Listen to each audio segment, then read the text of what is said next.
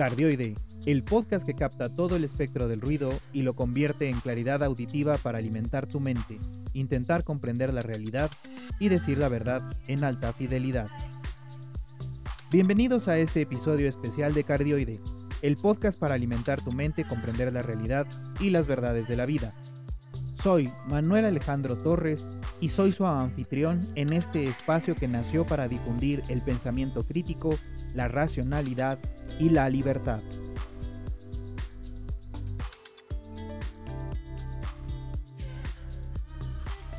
En este episodio especial tenemos como invitado a un tocayo, Manuel Edward. Vamos a conocer su historia.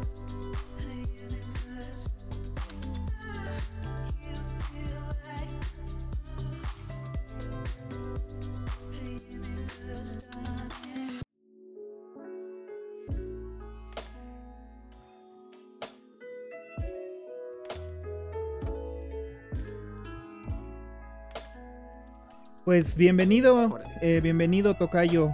Eh, estamos aquí justo con Eduard, con Manuel Eduard. Eh, ¿Es tu nombre, Manuel bueno, técnicamente es Manuel Eduardo. Manuel Eduardo. Manuel Eduardo. Muy bien. Sí, muy o sea, bien. Se, les ocurrió, se les ocurrió a mis padres la buena idea de quitarme un nombre de mi papá. Muy bien. Manuel Eduardo de la Góngora y Góngora. ¿No? no, no. no. Muy bien. no. Está bueno, está bueno, está bueno. Nada más preguntaba. Pues sí, en efecto, eh, pues muchas gracias, gracias también por eh, atreverte a venir a mi espacio de cardioide. Y este, y qué bueno también que te tengo aquí.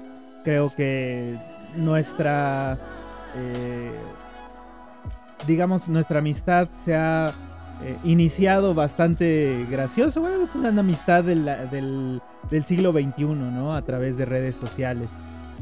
Entonces, creo Pues, que es que está mira, ad hoc. Como yo, como yo lo veo, es muy sencillo.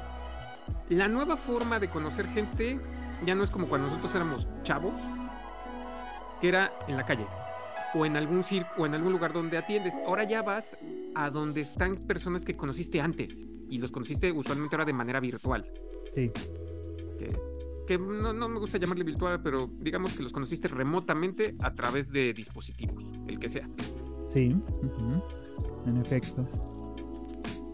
Pues sí, así es. Entonces, pues qué bueno que te- tenerte por acá. Es todo un placer. Y eh, bueno, pues vamos a, a darle inicio a esto del- de la entrevista con Manuel Eduardo o Manuel Eduardo. Eh, El Edward, te voy a platicar porque es nada a más. ver, sí, justo te iba a preguntar eso. Mi hobby es ser mago. Ujú, Y mi nombre de mago es Eduard Drac. Y esto salió con una plática saliendo de un casino con una amiga, ajá. en donde así me dijo, oye, ¿por qué no te llamas de esta manera? Va, me late, porque estaba viendo qué nombre me ponía. Me dice, pues ya te llamas Eduardo, nada más ponlo en inglés, que es muy común que los magos usen nombres o, o que suenen italianos o que suenen sajones. Es muy chistoso, o sea, es rarísimo que encuentres en general magos que suenen hispanos. Sí. A menos que y los coreanos sí mantienen su idea, los, y este, los asiáticos sí mantienen sus nombres, aunque luego los, los latinizan para que se pueda escribir con nuestros caracteres. Y de ahí salió. Y se me, me gustó. Empecé a usar mi segundo nombre que casi nunca lo usaba. Y me agradó eso. Muy bien. Muy bien, muy bien, excelente. ¿Y por qué no en italiano, por ejemplo? Porque según tengo entendido, tienes raíces o tienes Sí, tengo ascendencia ascendencia- italiana. Tengo ascendencia italiana, pero salió en una plática el nombre. Ok, muy bien. Por eso. Y estoy usando mi mismo nombre. Entonces no es como. Nada más, nada más estoy usando la forma original de, de mi segundo nombre. Porque es un nombre de origen sajón. Sajón. De Ajá. origen británico. Sí, sí, sí. Que no sé cuál sea la forma original de, de mi nombre judío, que no- de judío no tengo nada, que es Manuel. Muy bien, pues, pues Tocayo también, yo, yo también soy Manuel. Eh, de hecho, me iban a llamar o me querían, me pretendían llamar Israel, pero, pero no, mi papá se llama Manuel, entonces yo soy Manuel también. Yo tengo suerte, o sea, mi papá se llama Víctor Manuel Eduardo. Mm, Entonces, Tres nombres. nombre. muy bien. Bueno, yo, O sea, imagínate en la, en la escuela. Escribe 100 veces tu nombre. Yo tenía, yo tenía un compañero que se llama, quiero pensar que sigue vivo porque no sé de él nada, Sí. que se llama Eiji Enei-chi, de ascendencia de la China, 100%. Entonces, cuando era, escribe 100 veces tu nombre, cuando yo iba en el, en el 15, él ya había acabado. Está bueno. Porque el mío es un nombre largo. O sea, normalmente cuando yo tengo que buscar mi nombre en, en, este, una lista, Ajá. me voy por de, de los más largos a los más cortos. En lugar de hacerlo por, por alfabeto, bus- busco los nombres más largos. Ajá. Eh, también es una ventaja, ¿eh? te diré, te ayuda a distinguirte del resto. Yo, por ejemplo, también tengo dos nombres, dos apellidos, ¿no? Como normalmente aquí en México. Em, Manuel Alejandro, y Alejandro es largo. Sí, Entonces, sí, pues, sí lo es. pues te ayuda a distinguirte luego en, en otros lugares, te ayuda a distinguirte. dices, ay, güey, ¿no? Qué nombre tan largo. De hecho, han dicho que suena como de telenovela. Ah, no, sí, sí, sí. O sea, yo tenía un chiste con una exnovia, la que fue el, el verdadero amor de mi vida, que era, ella se llama Laura Alejandra. Entonces, cuando ella se enojaba conmigo, me decía, Manuel Eduardo. Y entonces, siempre me lo decía cuando yo no la estaba viendo. Y entonces yo sí Claro. puede ser el, ¿qué pasó? Laura Alejandra. O sea, siempre lo hacía. Y, y- y eso hacía que se atacara de risa, se le quitara el enojo y listo. Está bueno. Entonces, sí, siempre, siempre me funcionaba eso como para hacerla reír. Y tú ya, tú haces reír a la gente y se les quita el enojo. excelente, excelente. Pues eh, no sé, en, mujeres no creo que funcione eso, ¿eh? Pero bueno, yo, yo tengo. Eso quiere decir que su razón de enojo no era importante. Bueno, eso sí, eso sí. O sea, si podía distraer el enojo con algo tan simple como hacer un chiste que ya era nuestro chiste común, Sí. no era importante. O sea, no era una razón válida de una Y discusión. cuando no lo logras hacer, quiere decir que sí es importante. Y quiere decir que sí me tenía que espantar. Pero fíjate que en toda la memoria que tengo, creo que siempre funcionaba eso. De, Muy de bien. todo el tiempo que salí con ella. Muy bien, muy bien, excelente. Yo la verdad te diré, yo ya no creo en el amor, en el amor romántico al menos, como, como nos lo han vendido. Eh, no, es no que no creo. existe. Eh, yo creo más en no la existe. admiración que en el amor. Pero es que tiene un límite. Llega un pu- punto donde ya no puedes admirar a alguien. O sea, llega un punto donde ya lo conoces tanto que no lo puedes admirar.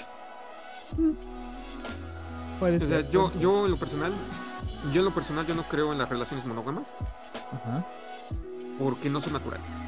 Sí. Es esta idea cristiana estoica que nos metieron de que de- tienes que ser fiel en cuerpo y alma, así de... "Ah", o sea, yo creo que la verdadera fidelidad a alguien está en la parte sentimental. Pero está bien cabrón la idea de ser monógamo de una manera completa. O sea, Sí. porque de entrada no hay una sola persona que te pueda llenar al 100% en todo. Y si lo existe, qué jodida es tu vida. Es que sí, tomas, toma- tomas cada cosa de, de otras personas, o sea, y todos son diferentes, todas tienen ciertos rasgos, ciertos comportamientos, ciertas actitudes que seguramente te atraen de alguna u otra forma. Es- Exacto, por eso digo, si, si alguien te llena al 100%, qué jodida es tu vida. Y no lo digo por mal plan, sino es, si, si una sola persona te llena al 100%, quiere decir que ni siquiera necesitas amigos que complementen cosas que la otra persona no tiene, porque nadie tiene todo, absolutamente nadie. Sí, yo vería como como que es una limitados- persona que no busca muchas cosas, ¿no? Exacto, entonces qué jodida vida tienes, la neta. Porque, ¿cómo es posible que una sola persona llene todas tus esferas de necesidades intelectuales, imaginarias como las sentimentales, físicas? Qué jodido, o sea, qué, qué- qué persona tan, tan pequeñita a quien lo llenan al 100%. Pues sí. Y sin embargo, creo que sí hay gente así. ¿Eh? Pues cada Ah, quien. No, no, no lo dudo. O sea, pero voy a poner un ejemplo. Mis abuelos que se murieron casados y se conocieron muy jóvenes y se, sí se querían. y se nota que había mucho amor. Pero no se llenaban al 100%, porque por eso mi abuelo pues, traía a sus amigos a jugar dominó, porque no lo llenaba una sola persona. Pero eso no, pero eso no quiere decir que mi abuelo haya- le haya sido infiel en cuerpo y sentimientos de pareja. Por- pero también yo creo que no tenían toda la información que nosotros tenemos, donde ya sabemos que es una forma muy artificial de vivir. Y no, y además tampoco tenían acceso a todo. Por ejemplo, fíjate que eso es un arma de doble filo, ¿no? También lo de las redes sociales, que justamente empezamos a decir que nuestra amistad se formó a través de redes sociales. Se formó gracias a las redes sociales porque nos permitió conocer otra gente que a lo mejor no habríamos podido conocer de otra manera, pero también eso le da mucha posibilidad a la gente de ser hipergámico, o sea, de, buscar y buscar y buscar y, enrolarse. Con no, pero eso no, es, eso no es hipergamia, ¿eh? Perdón, eso no es hipergamia. lo, lo, confundí. De tener diferentes opciones, o sea, una, una gran variedad de opciones. Eh, sí, porque hipergamia es ser más que el otro sexo. Sí, sí, sí, justo. Yo, yo me confundí del, del término, perdón. Eh, no, muy bien, no, no, hago la aclaración porque no va a faltar quien te quiera criticar y, es muy válido decirte, oye, eso no lo es, y te quedas, no sé mal esto, vamos a reformarlo y vamos a usar el adecuado. Sí, perfecto. Sí, gracias, gracias. Sí, yo metí la pata. Entonces, justamente, la gran variedad de opciones te da la opción de ser eh, promiscuo. O sea, literalmente, porque estás buscando y buscando y buscando y tienes una gran variedad de dónde escoger que dices, híjole, no me voy a dar abasto, ¿no? Eh, ¿Qué significa la promiscuidad? No sé su significado literal. ¿Me ayudas? Fíjate que yo la usé porque es como el término más familiar que tenemos, ¿no? El de tener varias parejas, de andar con varias parejas, el de andar con... Es el término que más usado es no, no, lo dudo, ahorita estoy buscando qué significa porque nunca, hasta ahorita que lo, que lo mencionas así, me quedo así de, ¿qué significa realmente? O sea, es algo que a mí me pasa muy seguido. soy, soy extremadamente curioso, entonces tengo una necesidad patológica de que cuando de repente me llega una, una este, duda, la tengo que resolver. En el momento o después, pues la tengo que resolver. Comparto, comparto contigo. Sí. Sí, yo también, cuando aquí, por ejemplo, en casa estamos usando algunas palabras y no entendemos el significado, yo les digo, a ver, vamos a buscar para ver qué es, ¿no? Totalmente. Sí, sí, sí, o sea, para mí es súper importante porque nunca había pensado que fuera promiscuidad el andar buscando gente.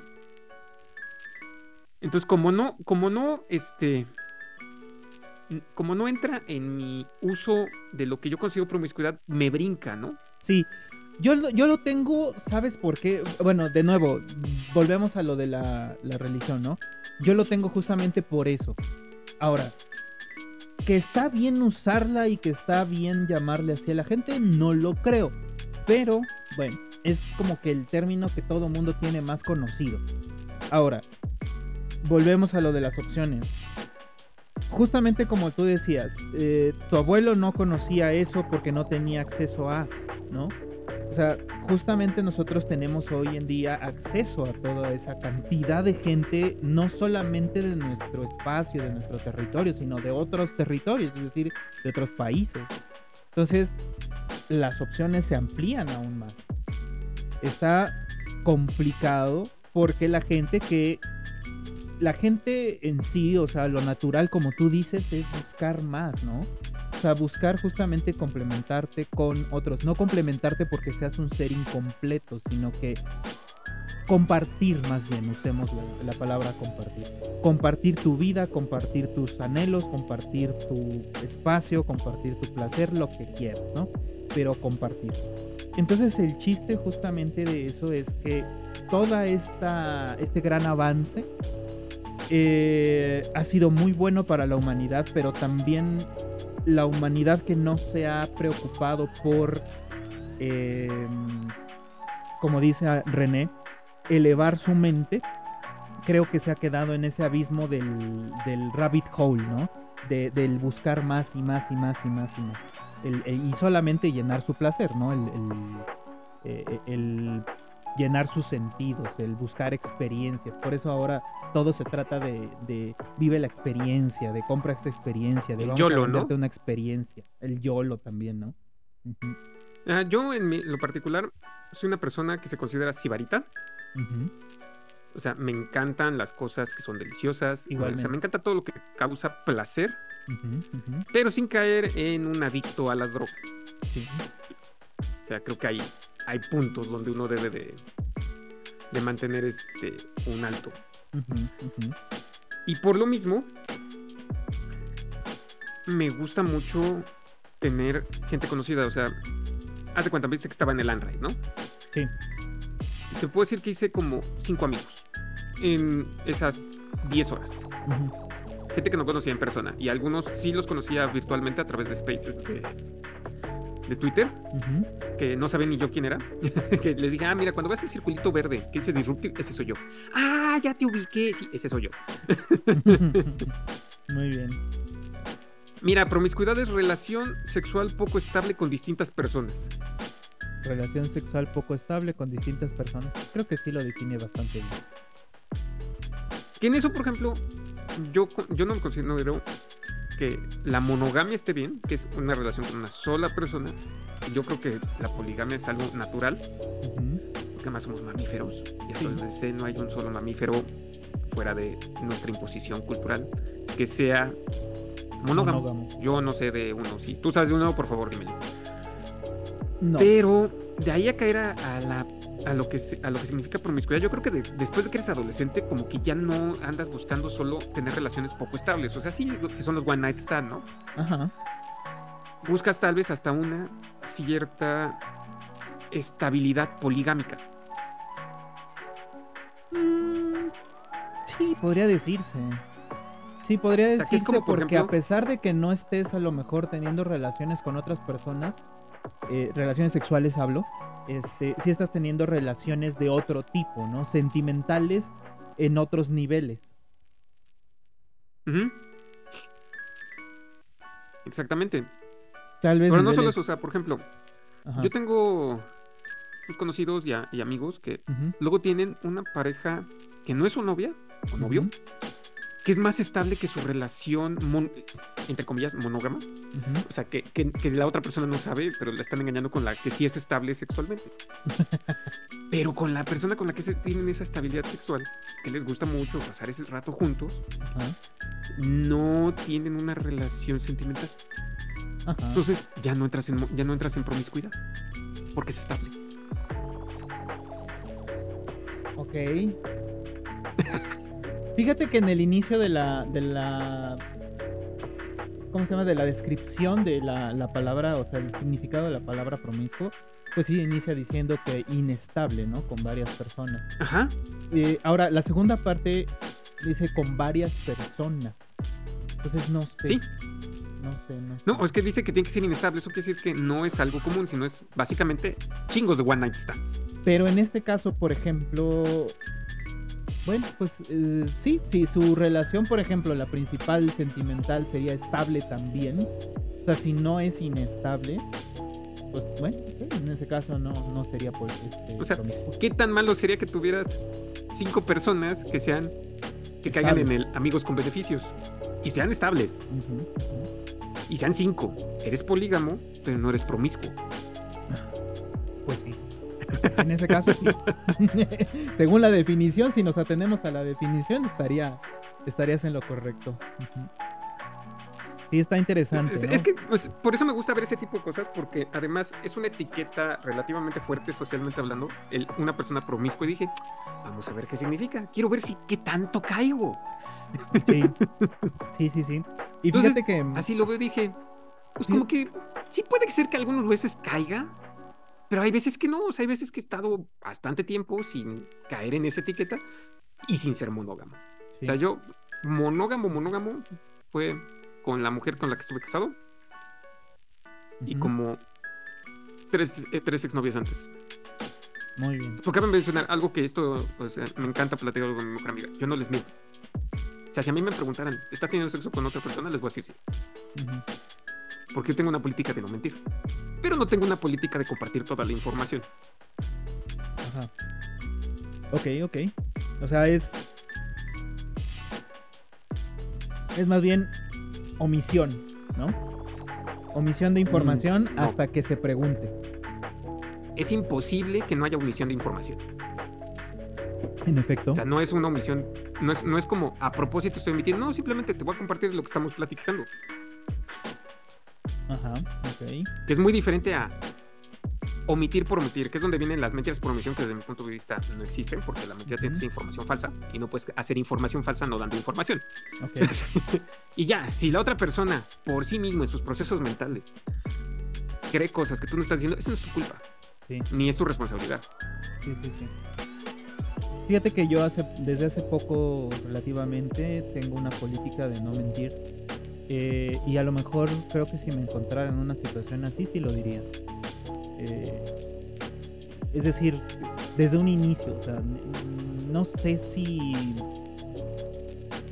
Es que también cae la otra parte. Cae, cae una parte que, que recuerdo perfectamente que dice, que dice René. Bueno, si tú si lo que vas a decir es para herir a alguien, o sabes que va a herir a alguien, ¿para qué lo dices, no? A menos que Eh, sea una verdad. A menos que sea una O sea, verdad. O sea, vamos a poner un ejemplo. Imagínate que te veo un lunar enorme que se ve raro en la cara. Ajá, Y nadie te lo está diciendo porque saben que te van a, te van a herir. ajá. Y si yo te lo hago decir porque además puede ser que me preocupe porque mi abuela murió de un melanoma, ujú, te va a herir. Sé que te va a herir, sé que te va a molestar el que diga, no manches, se te ve bien pinche feo la cara porque tienes un lunar que me preocupa tu lunar. O sea, Ujú. imagínate que lo diga así. ujú, Entonces sí estoy usando un- una parte que va a herir. Sí. Se te ve bien pinche fea la cara, eso va a herir. Pero no te, no te lo estoy diciendo con solo eso, sino es, pon- llama atención, porque normalmente las cosas que nos causan ciertas repulsiones por algo, evolutivamente hablando, claro. y a veces por algo en lo que, en cómo has aprendido, ¿no? Te puede causar repulsión cosas aprendidas, también se vale. Sí, sí, totalmente. De hecho, en esa parte, ahí en, eh, justamente en, el- en un capítulo de Cardioide hablo justo de eso, de la repulsión. Eh, y ¿De es, la qué? De la repulsión. Ah, sí. Y, y justamente es un, es un sentimiento muy natural. O sea, es un sentimiento muy natural desde niños.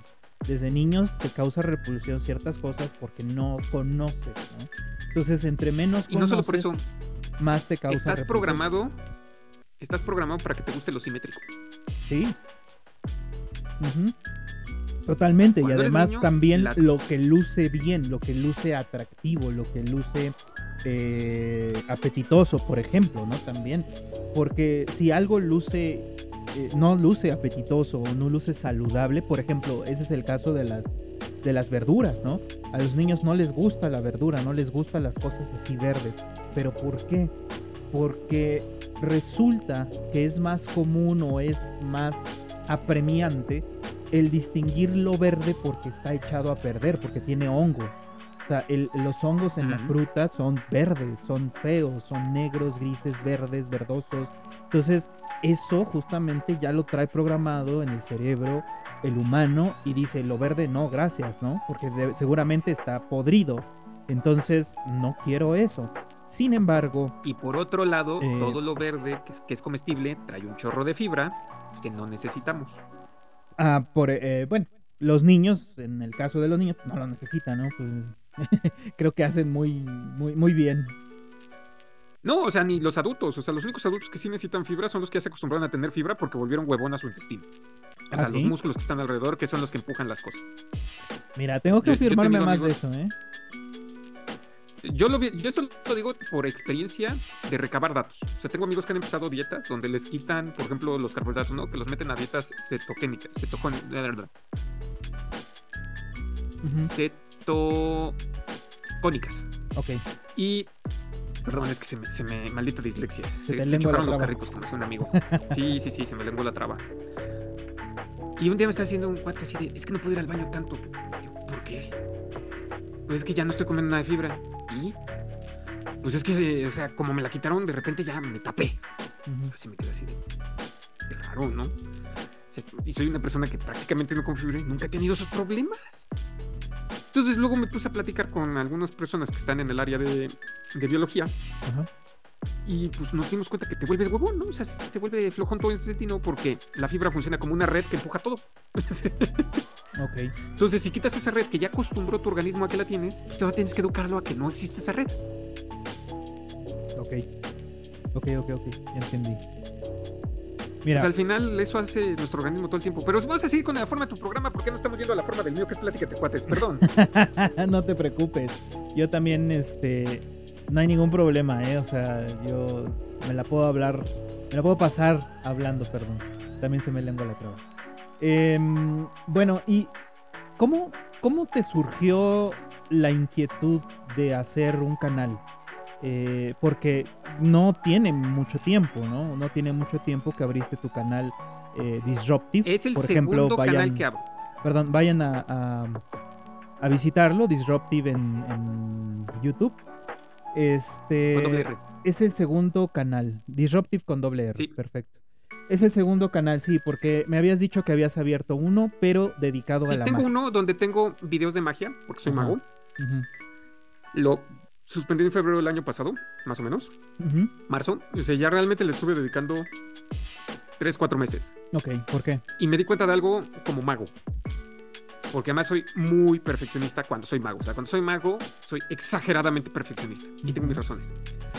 Me di cuenta que me tardaba casi dos semanas en preparar un truco. Hubo uno que por la luz lo tuve que filmar en el día porque normalmente lo filmaba en la noche. Entonces tuve que esperar hasta el fin de semana para poderlo filmar. Ujú, Y porque lo, lo filmé 18 veces.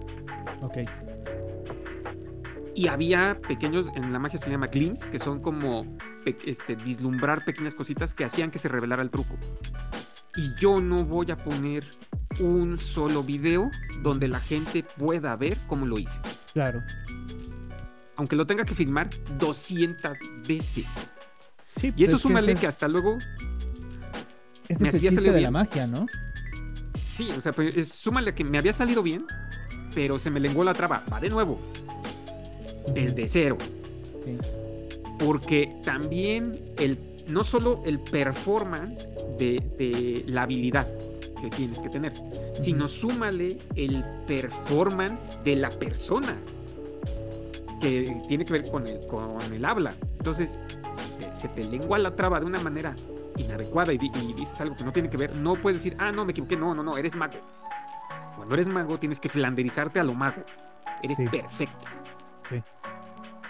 Y solo eres mago, no eres ingeniero, no eres historiador, no, eres solamente mago. O sea, es donde yo, cuando aprendí el término flanderización, me quedé así de, por eso muchas figuras públicas, y ya ves que tengo una foto con Gloria Alves, y si algún día alguien me dice, es que tú dijiste que se flanderiza, se lo puedo sostener enfrente de ella. Yo creo que ella se flanderiza porque está vendiendo una marca, que es ella misma. Sí, y es que Que es no es imposible no hacerlo. O sea, es imposible no hacerlo cuando vendes tu persona como una figura. En el caso de Entonces acabas flanderizando y está difícil. Yo lo que voy a intentar en Disruptive es no flanderizarme. Sí lo voy a intentar, voy a intentar. Por eso es plática entre cuates. Iba, hoy, ayer iba es, a tener un video. Iba a venir un amigo a filmar aquí. Ya no va a venir esta semana, va a venir la que viene, que es maestro en genética. Y me ha aventado pláticas con él bien padres de genética y me ha enseñado un chorro. Y también vamos a platicar de cosas bien interesantes. Por ejemplo, una de las cosas que cuando inició lo de el COVID ya aquí en México, pues es una de las personas que, que hablé con él, me puso un poco en contacto y me dice, es que la bronca que tenemos es que en México tenemos todas las morbilidades para que nos mate el virus este.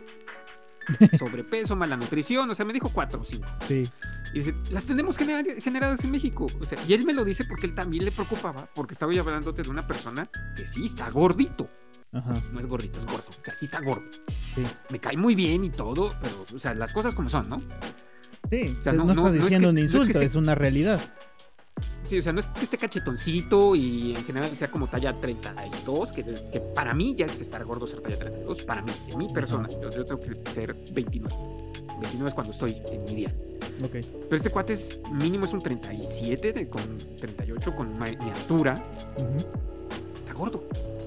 No tiene malo, o sea, punto, ¿no? Entonces platicamos y me dice, sí, es que aquí tenemos todo eso. Y así de, órale, ¿no? Y te lo dice alguien que además es- está en el, en el área de genética. Entonces está Sí. bien padre que te lo digan. Pero también con él pre- le pregunté, ¿no? Cuando nació mi hijo, oye, ahorita que van a ser mi hijo, me quedé sin chamba, todavía no tengo chamba. ¿Qué tan importante es guardar su cordón umbilical para las células madres? Y me dijo, si te sobra algo, si no, que te valga madres. Porque aún no hay cosas donde te pueda decir realmente vale la pena. Si te sobra el dinero, hazlo porque puede ser que haya. Ok. Pero hoy, hoy, hoy no hay algo, ni te puedo decir que en 10 años iba a servir. Entonces a mí eso es, me dije, ah, ok, uf, no hay problema. No soy un irresponsable. No sé si me doy a entender. Claro, claro. Entonces, pues, es, lo que yo quiero hacer en, Plática entre Cuates. Y ahorita, por pura curiosidad, ha llegado pura gente libertaria. Chistoso, o sea, pero pues también van a empezar a venir amigos que los que estaba hablando, con los que tengo cosas en común y voy a poder. Ah, caray, como que te perdí. Bluetooth Bluetooth connected. A ver, ahí estamos otra vez. Ok, ah, ya estamos. Lo que está diciendo, o sea, va a ir viniendo personas con las que tengo cosas en común, ideas en común, pero voy a poder mostrar toda mi esfera completa, no una flanderización de mí. Porque es algo que a mí me da luego así de como que les estamos enseñando a los chavos, a los peques, a los adolescentes, que casi casi solo puede ser una pequeña cosita, especializarte en ello y no salir de ahí. Porque, te, porque por un lado, o la gente te va a sacar de sus grupos, o este vas a, vas a crearle a las personas una disonancia cognitiva en tu, en tu ser, porque de repente resulta que eres muy algo en algo y de repente cambias y es algo que no se espera al otro, entonces te, le va a causar una cierta repulsión que es la disonancia cognitiva sobre de ti, porque de repente resulta que ya no eres lo que él creía que eres. Entonces es algo que yo estoy viendo que está pasando y es algo que como lo es mi canal, que es Disruptive, ser disruptivo es, quiero demostrar que somos personas muy ricas en general y que no debes de ser de un solo planito. Claro, y, por ejemplo, en ese caso también, pues lo hemos visto con muchos personajes, ¿no? Como de repente les han llovido, eh, ahora la, famosa palabra esta, funeos, ¿no? Este, les han llovido funeos porque eh, los encuentran muy diferentes o, hablan de un tema totalmente diferente a lo que hablaban antes eh, y, ya no, y ya no cuadras con lo que yo creí que eras, o ya no, ya no, ya, como ya no eres 100% lo que yo creí que eras y ya no me representas al 100%, no, no, no, no, ya aléjate, te pongo un escudo. No, o sea, no manches, o sea, que, qué horror entonces vamos a tener de generaciones futuras si todos se vuelven planos, que, ya no, que ya no sea la gente multidimensional, que, qué horrible. Sí, y es que, a ver, creo que una cosa no está peleada con la otra por ejemplo, digo, a menos que seas completamente incongruente, como si hay gente totalmente incongruente con, con sus principios, con lo que piensa, con lo que habla, con lo que actúa.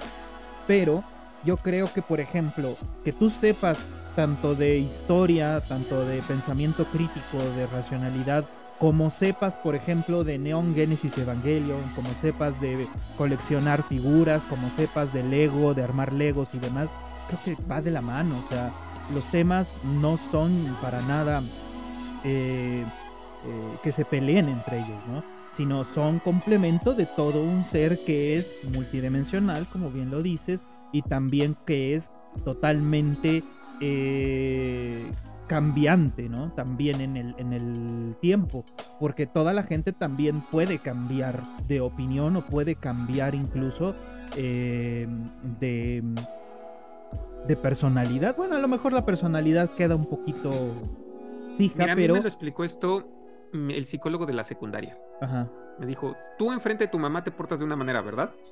Sí. Y enfrente de tu papá te portas de otra. Sí. Y enfrente de ambos te portas de otra. Sí.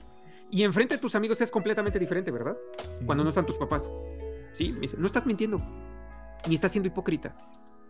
Somos personas que tenemos muchas caras y por eso, son, por eso te puedes llevar con muchas, porque entiendes que en los diferentes grupos hay diferentes reglas sociales. Sí. Y a menos que te mientas a ti mismo. O sea, sí estoy de acuerdo ahí contigo en eso, pero a menos que te mientas a ti mismo. Por ejemplo, si hay veces en las cuales una persona es diferente tanto con sus padres como sus amigos y es normal, pero a menos de que te mientas, que, sepas que te estás mintiendo a ti mismo comportándote de una manera con ellos, con tus padres o con los amigos o con tu pareja, creo que no hay ningún problema. O sea, sí es natural comportarse de diferente forma. Sin embargo, sí hay cosas en las cuales creo yo que si te estás mintiendo a ti mismo diciéndote, ah, sí, este, yo voy a ser así con ellos porque ta, ta, ta, ta, ta, y yo me miento a mí mismo, este, siendo completamente diferente para lograr esto y esto y esto y esto con esta persona. Creo que... Bueno, es que ya eres un embaucador. Sí, ahí creo que ya es otra, otra cosa. Ahí ya caes en la palabra en inglés de conman, que sería embaucador, donde es para obtener un beneficio. Sí. Que son los mejores, que según la investigación de Paul Ekman, son los mejores mentirosos. Son las, son las personas que saben mentir innatamente. Sí. Para los que no saben, Paul Ekman es el que descubrió las microexpresiones. Y si tú lees sus diferentes investigaciones en el libro de Telling Lies, está exactamente esa parte, donde hay dos tipos de personas que pueden mentir sus, en sus microexpresiones, que son los super embaucadores, o sea, las personas que ya son embaucadores todo el tiempo. Ok. Y que son los que estafan y cosas así, pero no estafitas como, como el video este que salió en, eh, en Facebook, que me tocó de que está un niño jugando y le compra un pase a una supuesta niña y le empieza a hablar ya a la supuesta niña en un tono grave y que resulta que es un dude. y entonces escuchas como el niño casi que así se pone a chillar. Y digo, qué padre que le pasó con nada más como 200 pesos. Y qué padre que le pasó de niño porque ya no le va a volver a pasar de adulto, ya va a aprender la lección. Y al menos necesito tener una videollamada para, para corroborar y no irme solo con tu voz. En efecto, en efecto. eso está padre, ¿no? O sea, eh, qué bueno que ese, que ese embaucador le dio en la torre a ese niñito. Lo siento mucho por el niñito, o sea, pobrecito. Pues sí. Pero es mejor que lo aprenda en ese momento que mucho tiempo después. Mucho tiempo después y con algo más grave. Todas las personas buscan amor, ¿no? Entonces imagínate que este cuate ya tiene una familia en la cual no se siente amado y de repente una embaucadora le hace creer que lo ama. Y entonces abandona a la familia, gasta todo el dinero en ella, se le acaba la lana y lo deja la embaucado. Fíjate que hace, hace poco, creo que hace un par de días, escuché algo sobre eso. Eh, digo, fuera de la, de la hipocresía, por ejemplo, de que ves el documental, creo que de Netflix, que salió del justamente del embaucador de Facebook o el embaucador de las redes sociales, no me acuerdo cómo se llama. O de Tinder, ¿no? Ándale, ese, ese, el embaucador de Tinder. Este, ok, se armó un gran revuelo sobre ese tipo, ¿no? Se armó un gran revuelo y maldito y ya lo estaban crucificando. Y yo digo, pues sí, pero ¿cuántas mujeres no han hecho eso a través de los tiempos? Sea, no solamente ahorita, a través de los no, También los hombres, ¿eh? También, también, los, hombres. Pero recuerda que ahorita, que ahorita hegemónicamente no puedes poner a las mujeres como personas que te mienten y te embaucan porque, según el feminismo hegemónico, todos son seres de luz. A mí me la persina el feminismo hegemónico. Sinceramente. No, ya lo sé, pero... Eh, Mira, hay que hablar como es, o sea.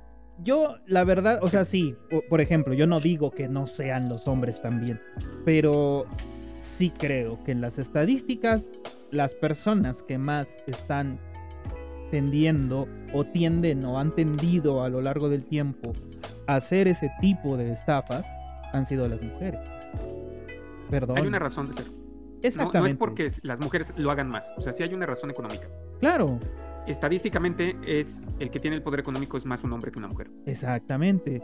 Sí, también. Que no tiene nada que ver con el pinche techo de cristal, no tiene nada que ver, tiene más que ver con que como el hombre es el que más va a intentar tener mayores recursos para que su familia esté bien, y es la razón por la que se crea, entre comillas, porque realmente no existe, el techo de cristal como la, voy a ponerte un ejemplo porque una lo vi en una entrevista de, de una española que llegó a ser super ejecutiva, que dice, el techo de cristal no existe, lo que pasa es que los hombres sacrifican su vida familiar para obtener más recursos para su familia. Exacto. Entonces, de, de tal modo que si a un hombre le dicen, tienes que irte, haz de cuenta que estás aquí en la Ciudad de México, tienes que irte a Veracruz para cerrar un trato y que siga creciendo la empresa y te vas a perder al mismo, pero no te lo están diciendo, pero tú sabes que si vas, te vas a perder la graduación de tu hijo, lo vas a hacer por tu hijo. Porque para ti es más importante poder darle una vida plena y cómoda a tu hijo que poder compartir todos los momentos con él. Pues es una mentalidad muy masculina eso. Sí. Y se lo dicen lo mismo a una mamá y la mamá no va a creer y se va a enojar y todo. También nosotros nos vamos a enojar, también nosotros no nos gusta tener que hacer eso, pero lo vemos como un sacrificio por algo mejor. Claro. Y eh, estadísticamente, en el pensamiento femenino, más que decir mujer, voy a decir el pensamiento femenino, ven más importante esa relación familiar. Sí. y de ese modo es que los hombres en general tenemos más recursos económicos que las mujeres dentro de nuestros mismos estatus sociales. Trabajamos más, nos rompemos más, más este, la onda. Es como, o sea, cuando has trabajado en empresas que son medio negreras, como el grupo GS, para no decir la marca, que está ahí en Periférico y, Pikachu. No te preocupes, yo también conozco varias. No, pero esa es la más, esa es la más así como del país, que todos saben que ese es súper negro. Entonces, lo normal es que salgas una tarde, ya eso es lo normal. Y además de salir una tarde, si tú te vas fijando, empiezan nada más a quedarse hombres en la oficina. Y las que salen más temprano son mujeres. Porque son, y no es porque las mujeres hagan más eficiente su trabajo, porque a esa empresa les gusta que te quedes tarde. Entonces no importa qué tan eficiente hiciste el trabajo, sino es porque a ellas les dan un poco menos trabajo o aceptan un poco de menos trabajo para tener un poco de más vida familiar. Claro. Sí, también depende de, los, de los intereses de las personas y esto también justo lo, lo explica muy bien Thomas Sowell en una de sus, de sus entrevistas o de sus debates con una persona, con una mujer feminista, y esto en los años 80, eh, la persona justamente venía hablando del, techo de cristal y de que se les pagaba más a los hombres y demás. Una de las razones que esgrime y que da perfectamente bien Thomas Sowell es como empresa vas a tener a una persona que va a faltar mucho tiempo eh, por permisos de maternidad y le vas a tener que pagar todo ese tiempo que no te está produciendo algo. Entonces, finalmente, ¿quién va a pagar eso? O sea, ¿quién va a pagar ese tiempo? Y... ¿Sabes cómo se soluciona esa diferencia? A ver, dime. Peleando por los mismos, que los padres tengan los mismos permisos que las mamás. y eso ya... Tú consíguele los mismos días libres e, por paternidad a un hombre. En algunos países se hace. Sí. Y le quitas la ventaja económica que tiene el hombre con permisos de maternidad. O sea, que si les das permisos de paternidad y que sean los mismos tiempos que los de maternidad, y además si por ley los haces obligatorios, o sea, de que casi casi, si el güey va, tienes que pagarle a fuerzas horas extra y, fuerte, o sea, del triple o algo así o similar. O si nos enteramos de que está llegando un cuate que está en su permiso de paternidad, lo hiciste venir, te podemos cerrar la empresa. O sea, si llegas a ese punto, quitas esa ventaja que tenemos los hombres, económicamente hablando, o sea, eh, competitivamente hablando contra las mujeres, la quitas, la desapareces. ¿Y, qué es lo que se va a producir finalmente? Que, que las empresas contraten a más gente soltera que gente casada. ¿Qué, ¿Qué es lo que haces? No te casas. Exactamente, y eso también va a producir que no, la gente no se va a querer casar. Como ya está sucediendo. Este, pero eso es por otras razones. Bueno. Sí, no, pues, o sea, si, te pones a pensarlo es, si el problema es esta ventaja de que nosotros no tenemos esos permisos, ¿quieres destruir esa ventaja? Consíguemelos. En lugar de pedir cuota, consígueme los permisos, yo te voy a apoyar. Me conviene ese permiso. Pero en cambio, si tú dices cuota, ah, no, ahí sí no te voy a apoyar, porque entonces me estoy metiendo un balazo en el pie. Sí. Porque además no, no, solo es una, si fuera una cuota de con la misma competitividad, dices, va cámara, ¿no? Que nada más quites el, ese, ese permiso, ¿no? Pero entonces que sea, que para que cuente la cuota, es, tiene que tener la misma experiencia, tiene que tener la misma expertise. Claro. Y eso no buscan cuando piden cuota, ¿no? De 50-50. Sí. Sino de 50-50 y punto. O sea, no, no están diciendo que sean 50-50, pero si no tienes la experiencia para afuera, ¿no? O sea, no, no, no. Exacto. Entonces, pues mejor consígueme la misma desventaja competitiva que tienes. Y es que. Dame esa desventaja competitiva. Claro, y, es que también, también es imposible porque, por ejemplo, en el caso de Thomas Sowell decía justamente eso. Resulta que la mayor parte de las mujeres también, por voluntad propia, elige a su familia porque la prioridad para ella es la familia. O sea, finalmente eh, sí, el hombre puede ofrecer justamente dedicarse a la familia y que la mujer vaya a trabajar, pero para la mujer, el interés propio de la mujer, el interés, si tú quieres, biológico de la mujer, es cuidar de su familia, estar cerca de la familia. Entonces, a ver, no puedes culpar de eso al hombre, ¿sí? O sea, no puedes culparlo de una necesidad que la propia mujer tiene. Sería irracional, ¿no? Sería irracional culpar al hombre que, al humano en general, que necesita comer, ¿no? ¿Has visto que estadísticamente hablando, el ajedrez es masculino? Sí. ¿Sabes por qué? Eh, porque es un juego de estrategia. No. A ver, dime. No es por eso. Cuando eh, tienes como 5 o 6 años, empiezas a tener por primera vez tus grandes shots de testosterona. La testosterona nos hace querer competir. Y entonces te enseñan este juego que es una competencia. Y te gusta la competencia. Sí. De ahí, pues, te empieza a gustar. Y a las mujeres, como no les gusta la competencia, lo ven como solo un juego. Y no les importa que haya competencia.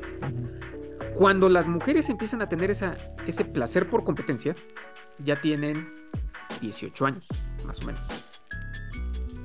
Y entonces que ya les empiece a gustar el ajedrez, que es una competencia. y empiezan a jugar con personas masculinas que tienen 12 años de práctica comparado con ellas. Claro. ¿Cómo crees que van a lograr encontrar esa experiencia de horas nalga jugando ajedrez? Claro, y esto lo vi, o sea, se me hizo muy interesante porque esto sí, de esto sí hay, hay documentación al respecto, donde un cuate lo que hizo con sus hijas es siempre las hizo jugar ajedrez y fueron muy buenas y competían contra casi puros hombres porque casi no hay mujeres en el ajedrez, pero por esta razón que te acabo de decir. Y es una de las razones por las cuales no hay ligas que no les importe el sexo en los deportes. Porque quitando ciertos deportes que se consideran como más femeninos, como la gimnasia, como el ballet acuático, como bueno, el, nado sincronizado. Nado sincronizado. Que ese no hay de hombres. En la gimnasia rítmica no hay de hombres, y eso lo sé gracias a Ranma y medio. Em, sí, porque nunca me, lo, nunca me lo había planteado, ¿no? Hasta que en, en, ese mangani es, slash anime, ¿no? Sí. Es, pero quitando ese tipo de cosas donde además las meten porque se, se, les considera que son como, como son bonitos, son femeninos, ¿no? Claro. Y cuando a las mujeres les empieza a gustar los deportes, ya llevan los hombres mucho tiempo practicándolos, entonces tienen mucha expertise. De ahí viene el correr como niña. Y no digo que todas las mujeres corran así, pero yo cuando veo una mujer de 20 años correr, corre hablando estéticamente de cómo se debe de ver una persona corriendo, corre feo. Sí. Porque no echa el cuerpo para adelante, no hace una moción con los brazos que te ayude a la coordinación, porque no ha corrido tanto. Y eso quiere decir que si ve un gordito de 20 años correr, que, que es un ñoñazo, que se la pasa, va a correr igual de feo. Sí. Pero en general lo, decimos correr como niña porque en general como las mujeres corren menos, porque no compiten, porque no buscan hacer ese tipo de actividades. De ahí viene el decir correr como niña. No es un asunto per se machista como lo quieren hacer ver, sino es un asunto estadístico. Y, fíjate que pues, ahí... sí que... Ajá. Ah, perdón que te interrumpa. Fíjate que ahí ah. muchas personas dirían que es porque los padres les enseñan a pero, ¿realmente? O sea, a ver, pongamos también a analizar a la gente que... ¿Qué es lo que quiere una niña normalmente? O sea, ¿qué es lo que está buscando ver? ¿Qué es lo que le interesa? Probablemente, si el padre pusiera a ver a la niña ciertos contenidos que sean, por ejemplo, deportes, que sean competiciones y demás, probablemente la niña se interese, exactamente. Pero como no tiene la testosterona, no va a obtener placer como el placer que va a obtener una persona masculina. Ajá, y ahí viene la otra, que probablemente el placer no sea tanto de la actividad, sino del cariño del padre hacia ella. O sea, mm, no, no forzosamente, porque, o sea, sí, cuando, cuando tú juegas cuando tú compites y ganas, tienes como un shot de testosterona. Pequeñito, pero sí lo tienes. Y eso te causa placer. Sí. Las mujeres no pueden tener eso. Entonces no tienen esos shots de testosterona que nos agradan y nos gusta cómo se siente. Pero justamente O sea, eso, sí- eso sí. es a lo que voy. Eso es a lo que voy. Más bien, o sea, me refiero a que no es tanto el placer de ganar por ganar. O sea, como justamente el Ah, hombre. no, lo hay, hay una parte hormonal, hay una parte hormonal que es natural, Ajá. que si la podrías tal vez artificiar, ¿no? No, no, no sé, porque no soy experto en biología. Yo lo que he leído es varias investigaciones. No te las puedo citar, me tendrá que tardar un rato en buscarlas, ujú. Porque pues, yo, yo leo las cosas y luego se me olvida hasta de quién, quién las escribió, pero sí busco los datos, o sea, la parte dura para ver cómo hicieron las interpretaciones. Ujú. Y eso es lo que he visto que están poniendo. O sea, cuando tú compites y ganas, sube un poco tu testosterona. Y eso te causa placer. Sí. Porque además, no sé si sabías que la testosterona es un cierto anestésico. Por eso resistimos más el dolor los hombres.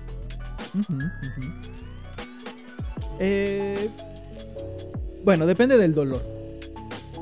También Sí, en no, pero en eso. la generalidad. En, en eso también hay, hay- hay notables diferencias entre el dolor, por ejemplo, agudo, que es el que resisten más las mujeres, y el dolor crónico, que es el que resisten más los hombres.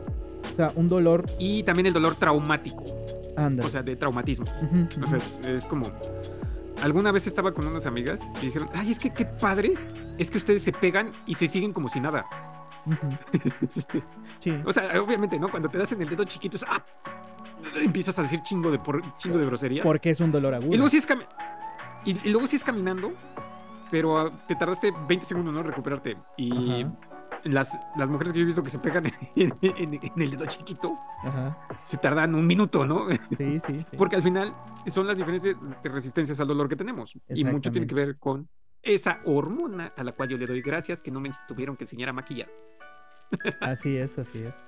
Entonces, bueno, pero yo justamente lo pongo en el, en el, en el tintero.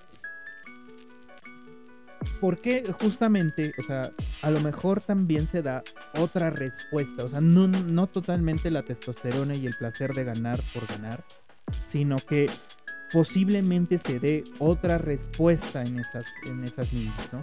Es decir, puede ser también una respuesta de una hormona, pero no necesariamente de la testosterona, del ganar por ganar, sino que Sí, pero o sea, no Se les gana causa otra placer cosa. como a nosotros. Sí, pues no les causa ese placer directo en la competencia uno a uno, pero Por a ellas eso. les causa más placer estar entre como varias.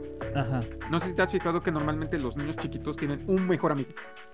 sí, Y es raro que digan tienen una bolita. Cuando son muy chiquitos, normalmente tienen un mejor amigo. Sí, y normalmente Y también se ve común- incluso en las discotecas, cómo van los hombres en pareja, o sea, es decir, va un hombre y tu wingman, ¿no? Y cómo se ven a las mujeres, están en grupos, están bolitas, Cinco. sí, Cinco. cinco, seis, no sé. Sí, Entonces, no, pero el, pro- el promedio que yo he visto, cinco. ujú, sí, sí, sí, sí, Y normalmente nosotros es tú y tu brother, ¿eh? ajá, Y, y a lo más, un tercero. O sea, ya, ya es, es- es- es salirse de la norma ir con un tercero. Y luego es a ver. Y el tercero es porque uno de los, uno, uno de los tres no va a beber. El Entonces, tercero, ya sí. no es el wingman, Sí, sí es el chofer. Es el, es el que, es el que le va a cuidar a los otros dos borrachos. Y es donde le haces. así es, así es. Es, es do- es donde haces chin champú a ver quién le toca, ¿no? Ándale, ándale. En efecto. Entonces, y por eso van tres, porque son dos que sí se van a divertir y uno que los, va, va- los va a estar viendo y dice, no estoy en el. O sea, sé que si estuviera ebrio estaría, estaría riéndome mucho, pero de modo me ahora, ahora llevarlos. Sí, sí, sí. Así es. Bueno. Entonces, a ver, también otra cosa que yo te quería preguntar. eh, O sea, ¿ya no quieres preguntármela? Mm, sí, todavía. Que te quiero preguntar. Perdón. Es que me Eh, encanta hacer eso, disculpa. no te preocupes. Este. ¿Por qué decidiste hablar de estos temas? O sea, ¿por qué decidiste ponerle esta diversidad de temas a tu, a tu segundo canal, en este caso, que es Disruptive con doble R? Mira, no sabía cómo se llamaba, sí sabía que existía, gracias a un cuate que piensa, al menos en lo que muestra en las redes, 100% contrario a mí, en- al menos en lo económico, Ujú, porque es comunista. Habló de. Me encanta ver a las personas que no piensan como yo, porque me hace aprender mucho, porque así no sé que rompo parte de mis sesgos cognitivos, ujú. porque estoy recibiendo información que no está dentro de mi grupo. Lo- Ujú. Así que eso luego te explico a qué me refiero, o tal Sí. vez sí sabes a qué me refiero.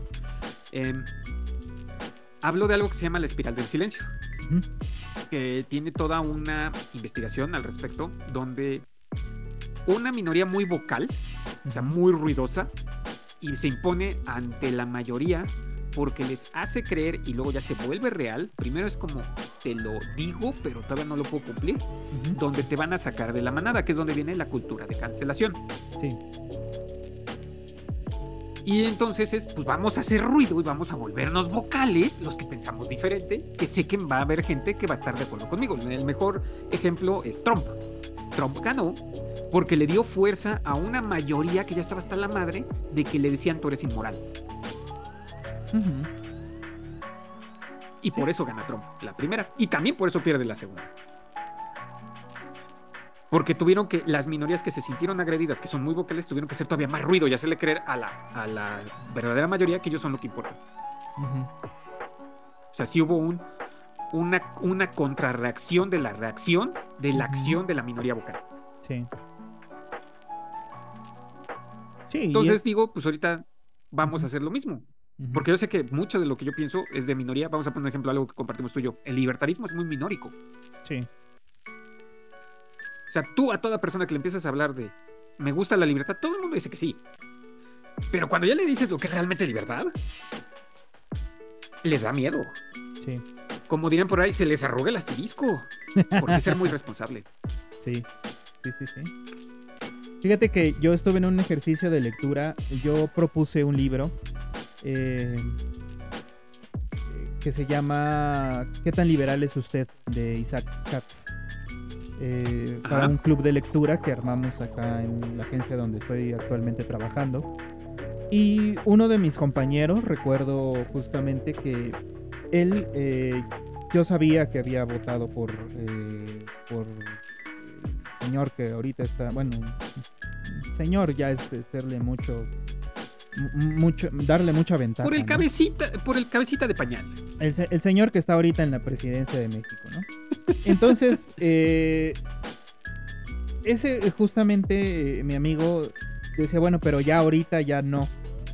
Y sin embargo, los puse a leer ese libro y en la y, y comentando el libro se da cuenta de que realmente no es nada liberal. O sea, cuando nos preguntan, nos hacen una pregunta, bueno, ¿y tú del 1 al 10 qué tan liberal te consideras? Este, y justamente él dice, bueno, pues la verdad, como un 3, ¿no? más o menos. Y, y si te das cuenta cómo la gente, eh, en realidad, por ejemplo, en el caso de él, votó por lo que él cree, ¿no? Es decir, un conservadurismo, pero, pero rancio, de allá de los años 70. Con Y- discurso de izquierda, además. Con Pe- discurso Pero no de con izquierda. acciones de izquierda. Exactamente, exactamente. Y entonces ahí precisamente está el asunto, ¿no? También. Eh, que la gente O sea, es que un verdadero liberal- no. Es cero proteccionista. Sí. Porque todo lo que protejas le cuesta a alguien. Entonces, un verdadero liberal es cero proteccionista. Porque para que tengas la libertad, debes de tener la posibilidad de fracasar. Sí. Y es algo que va en contra de una educación muy fuerte de me tienen que ayudar, me tienen que proteger. Sí. sí, Que es muy diferente al cuando alguien me va a atacar y ya es evidente que voy a recibir una agresión física, ahí sí protégeme gobierno. sí. Sí, y Porque es, además estoy en desventaja. Entonces necesito que alguien fuerte me ayude. y es, y es, Pero de ahí en fuera, ajá. quédate lejos. Y eso fíjate que también es muy. Es súper contradictorio en las feministas que yo veo. Y por eso justamente dije lo que dije hace rato. Em, es súper contradictorio. Porque, a ver, dices, ok, estoy en contra del patriarcado, pero mija, estás siendo totalmente paternalista. O sea, estás queriendo que papá Estado venga, te dé lo que tú quieres, cuando tú quieres, como tú lo quieres. Ahí te va, no, no, no. En su mente es mamá estado. Eh, te diré. Perdón, fue un chiste, fue un chiste. Entonces ya no es patriarcado. Ya no es patriarcado, ¿verdad? Eh, No, pues sí, o sea, sí buscan ese proteccionismo paternalista, porque, ¿sabes? Este, cultural e históricamente es un asunto paternal, es, es ayuda de fuerza. Sí, y, y proveerte de todo, es decir, el hombre provee. es el que provee, ¿no? Normalmente. En, en- en- En nuestra cultura, el el hombre provee, natural. la mujer administra. Exacto. en nuestra cultura. Tal vez haya culturas diferentes. Al menos en lo que nosotros vivimos, el hombre provee. Y, y esto yo lo vi en muchas amigas de mi abuela cuando se juntaron y, y se pusieron las muchochas. Porque pues ya estaban bien chochas, pero antes se decían las muchachas. Ajá. Y empezaron a platicar de, de sus experiencias. Y una de las señoras que ahora eh, que vive en el club de golf al día de hoy, que tuvieron un chorro de dinero, Ujú. nos contaba cómo ayudaba a su esposo, que creo que era el administrador o, o contador de algo tipo una mina o algo así. Ujú. Y ella estaba cuando este cuate repartía el dinero atrás de la puerta Ujú. con un rifle. Ajá. O sea, esa, esa sí es una mujer con todo. O sea, esa sí es igualitaria. Se arriesgaba igual que su esposo por su familia. Sí, sí, sí. Pero ¿sabes qué hacía el señor? Ya él cobraba, o sea, acababa de pagar las, las diferentes nóminas Ajá. y la- de la ganancia se lo daba todo a la señora para que ella administrara la casa. Todo. Y es, de aquí está todo, dame tanto para mis, mi, mi gasto que puede ser dentro del gasto es, porque es muy importante, tengo que poder ir a beber con mis amigos Ajá. o con mis posibles clientes Ajá. y la mujer administraba todo, la señora la administraba todo y era la que veía cómo se ahorraba y todo eso. Pero ya cuando era, vamos a invertirlo, ahí sí hablaba con el otro cuate, porque el otro cuate tenía conocimientos de finanzas, entonces sabía dónde meter la- el dinero sobrante para poder invertir. Sí. Que no quiere decir que ella no lo pudiera aprender, pero por la información a la que tenían acceso ambos y por la educación a la que tenían acceso ambos, uno sabía más de inversiones que el otro. Pero la que administraba era la señora. Y así lo mismo pasó en mi casa. En mi casa mi abuelo le daba todo el dinero a mi abuelo. Y es que Y no tiene nada de malo. no. Entonces, por eso fíjate que digo, o una, sea, una cosa sí sucede en Japón todavía y, y, y está aún todavía más marcado, ¿eh? Pero estás hablando de un país que es hiperconservador culturalmente. Sí. No, no tanto como, como su vecino Corea del Sur, Está, cañón. pero sí son hiperconservadores. Claro. Claro, claro. Entonces sí vas a ver ese tipo de cosas. Entonces, o sea, por eso yo digo, hablando aquí cultural e históricamente, aunque tal vez ya no lo hacemos, ahora ya está esa idea de todos sus propias cuentas y no le digo a mi esposa ni mi esposa me dice a mí, porque es, es un error de, la, de cómo se ha impulsado mal las ideas liberales. Porque ahí, cuando tú ya estás casado, sigues siendo tú un individuo, pero que pertenece a un colectivo que en teoría te debe de ser más importante. Entonces sí deberías de, de buscar ese pequeño colectivo llamado familia, que empieza desde que dos personas deciden unirse para hacer una familia, que puede ser legalmente a través del matrimonio, puede ser de vamos a vivir juntos. Y puede ser una familia de dos nada más, o puede ser una familia más grande, ¿no? Eso es lo de menos. Sí. Pero ahí ya deberías de entender, ya no soy tan importante como mi pequeño colectivo, que es súper importante. Sí, porque finalmente estás sacrificando algo, o sea, estás sacrificando algo por el, este... por un algo mayor, que para ti se supone que es mayor. Mm, Yo no diría, bueno, sí, es algo mayor porque le das más valor, porque es la continuidad de, de tus genes, o sea, es la continuidad de, ya No, sea de tus que no genes o de tu descendencia. herencia. Sí, puede ser que no busques este, descendencia, puede ser que nada más es porque realmente te agrada tanto la otra persona, que esa es una familia de dos. Por eso dije familia de dos. Claro. Pero en teoría, ese conglomerado pequeñito de do- dos personas no va a borrar tu, no debe de borrar tu individualidad, Pero sí debes de poner sobre tus necesidades individuales las necesidades de ese pequeño colectivo que va a entender que qué necesidades son más importantes para los integrantes del colectivo. Entonces ahora ya es las necesidades, digamos, fisionómicas de las dos personas van sobre las siguientes necesidades hasta que vas, vas cubriendo todas las pirámides de toda la pirámide de Maslow, donde es, es más importante el que tú y la otra persona coman bien que a que tú solo comas bien y además puedas ir al teatro. Sí. Porque ahora ya están juntos, o sea, y son diferentes, según diferentes escalones de la pirámide de Maslow. Claro. Entonces, primero es, tienes que cubrir las necesidades de ambos, de los mismos escalones de la pirámide de Maslow, al mismo tiempo de abajo para arriba.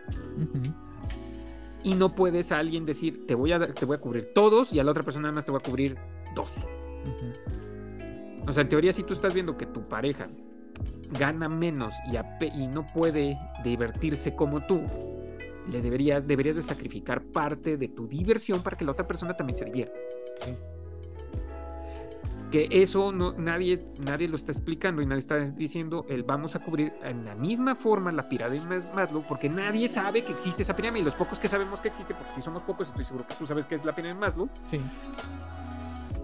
Cuando se lo empiezas a explicar a la gente, se quedan así como de, ¿de qué hablas? ¿Quién es ese güey? O sea, bueno, no importa quién sea, es un cuate que le dio categorías a las necesidades de una manera muy interesante y muy buena. Y que nadie ha podido desmentir que no es la jerarquía real de las, de las necesidades. Entonces, lo primero es, vamos a aprender la pirámide de Maslow. Y después de vamos a aprender la pirámide de Maslow, es vamos a hacer que el conglomerado al que pertenecemos, todos vayan cubriendo las mismas partes de la pirámide de Maslow. Y nadie más sobre del otro. Sí, sí, sí, sí. Sí, muy bien. Excelente. Entonces, eh, ya para finalizar, eh, ¿qué, ¿qué te gustaría lograr con, con Disruptive, con este proyecto que tú tienes? ¿Qué te gustaría lograr con ese proyecto? ¿Y qué te gustaría lograr tú como persona, tú como Manuel Eduardo? Mi meta a corto plazo es llegar a la mayor cantidad de personas que pueda. Porque al menos sé que voy a sembrar semillitas de duda. Yo soy un escepticista que como sabes, estuve en el Land Ride, que son objetivistas. A ellos no les gusta la idea del escepticismo, de dudo de todo de lo que no haya comprobación. Porque, entonces, lo primero que para mí es empezar a meter a la gente duda. O sea, duda de lo que crees que es si no puedes comprobar que sí es. Y por eso es, vamos a hablar de temas controversiales, sin pelos en la lengua o a calzón quitado. Y en que en general no te dé miedo que te cansen pero sí vamos a hablar respetuosamente. Eso sí. Tal vez digamos una que otra este, grosería, no hay, no Pero sí en general respetuosamente. Es, es, para darle un poco de picanteza al asunto. Sí, o sea, el usar palabras altisonantes, groserías, es para dar un énfasis a las cosas. Claro. O sea, no, no es cuando estás muy enojado, no, no, no puedes, no expresa lo mismo decir estoy encabronado aún estoy enfurecido, que serían sinónimos. Pero uno representa más lo que estás. Claro, claro. Estoy furioso, no suena tan, tan, tan fuerte, tan como un golpe de idea que, encabronado estoy. No, no es lo mismo. Y fíjate que también, lo mismo, pero incluso en los idiomas, ¿eh? O sea, por ejemplo, en los idiomas que tú empiezas a aprender, eh, hay palabras incluso que se te quedan, se te quedan en la mente y se te quedan en el uso habitual porque sientes que representan mejor ese enojo. Eh, por ejemplo, una palabra que se me quedó a mí. Perdón.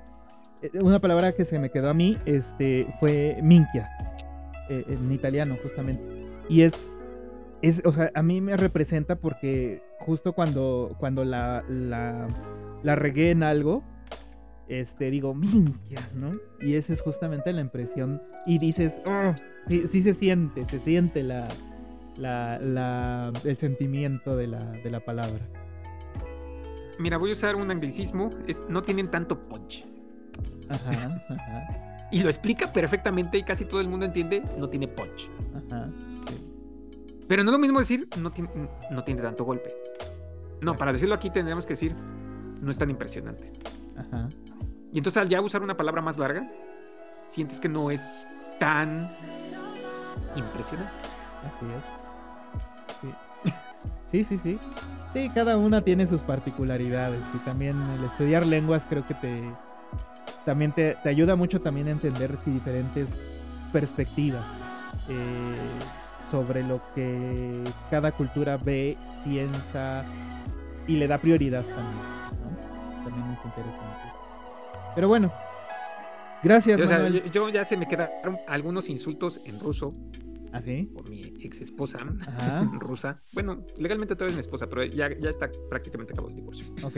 Este, creo que ya nada más, según la última vez que hablé con mi ex abogada, que es la que ya estaba llevando eso, pues ya me hice de ella por algunos problemas. Estoy ahorita buscando un nuevo abogado. Yo creo que va a ser mi sobrino. Eh, cuando estaba con ella, las groserías que usan son divertidísimas, algunas. Ajá. Y, pero si las dices con, con ese acento ruso eslávico, suenan más pegadoras, o sea, más punch. Sí, sí, sí. Entonces, o sea, sí, de- el único problema es que si las uso nadie me va a entender.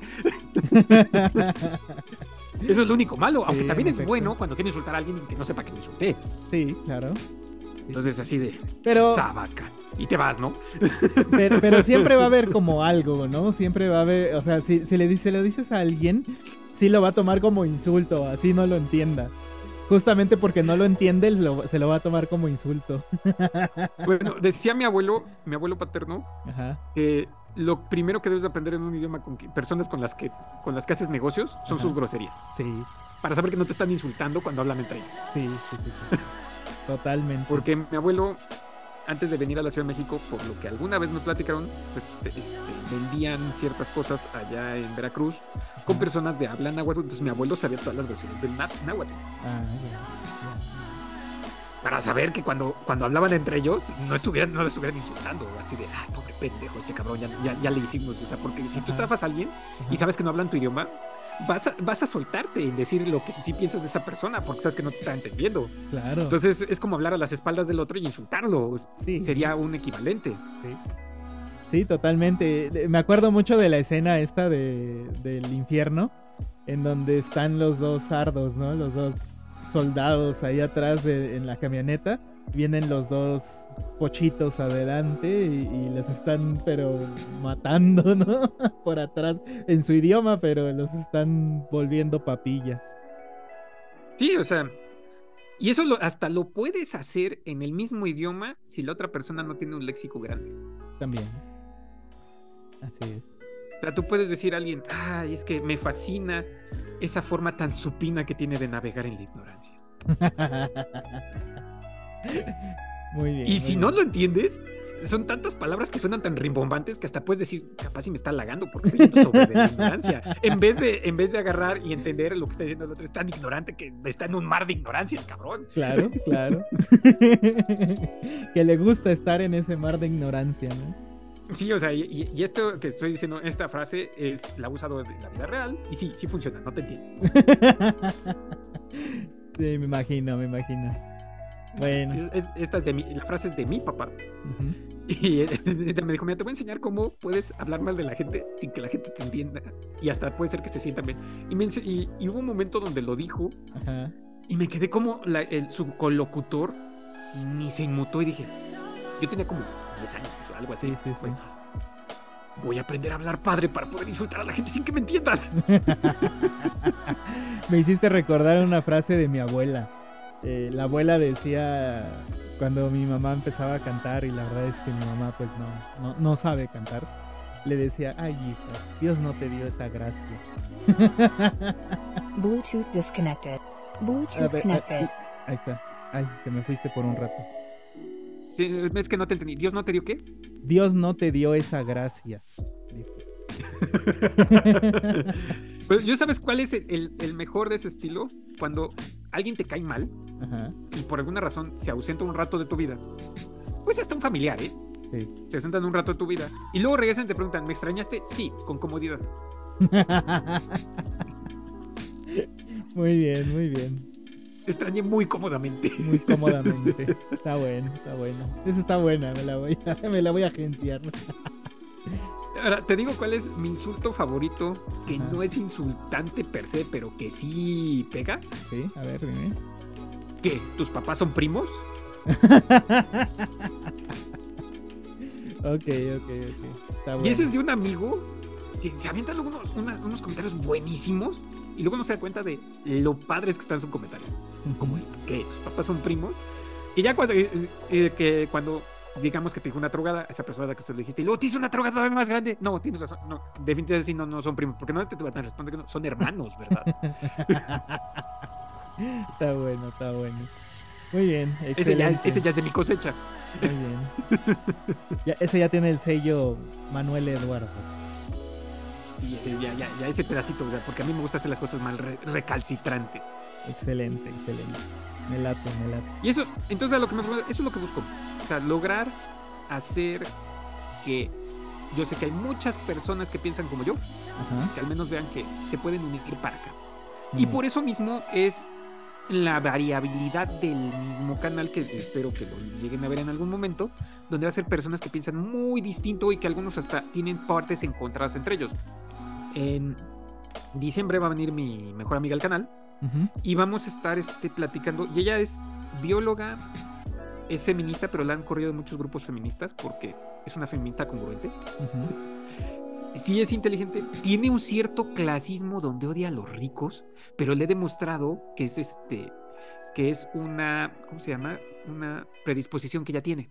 Y la primera vez que se lo dije, es que era muy prejuiciosa porque ella odia los prejuicios. Le digo, es que tú eres muy prejuiciosa.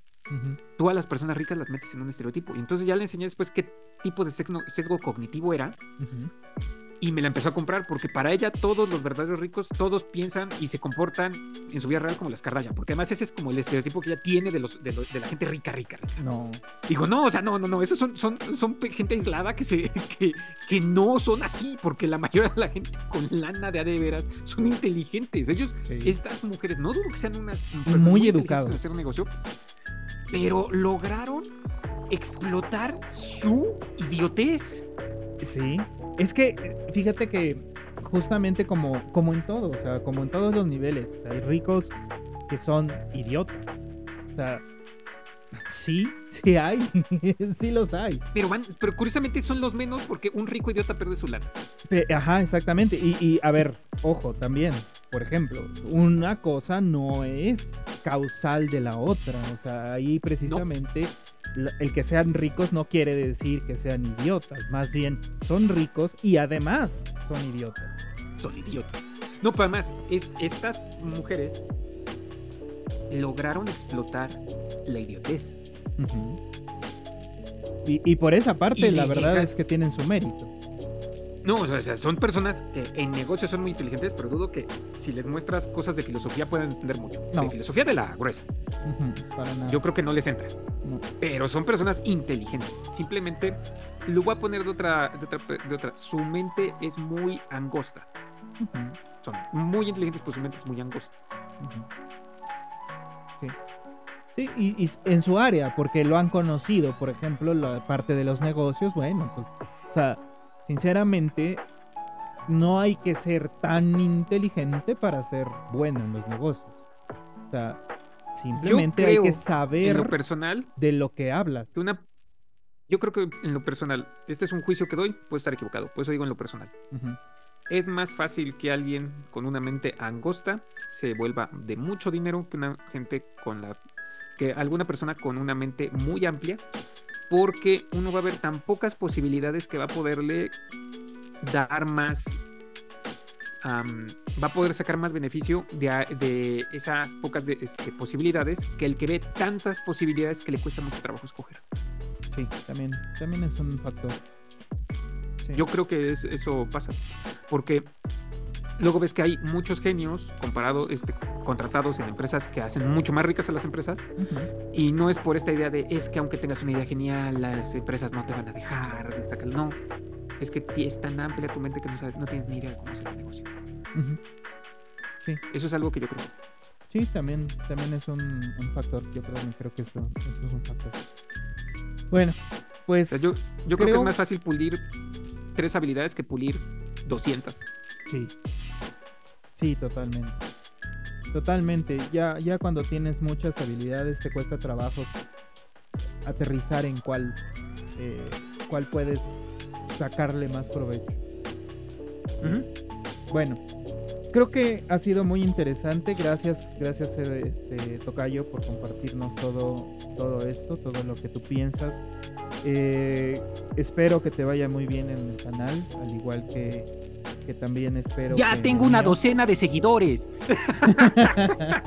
Excelente, yo estoy dentro de esos ya. Cabe mencionar, fuera de tú y otro amigo, no le he dicho a ninguno de mis amigos. Quiero avisarles a mis amigos cuando ya tenga unos 40 videos, Ajá. porque quiero ver cuál es la reacción de si lo empiezan a ver.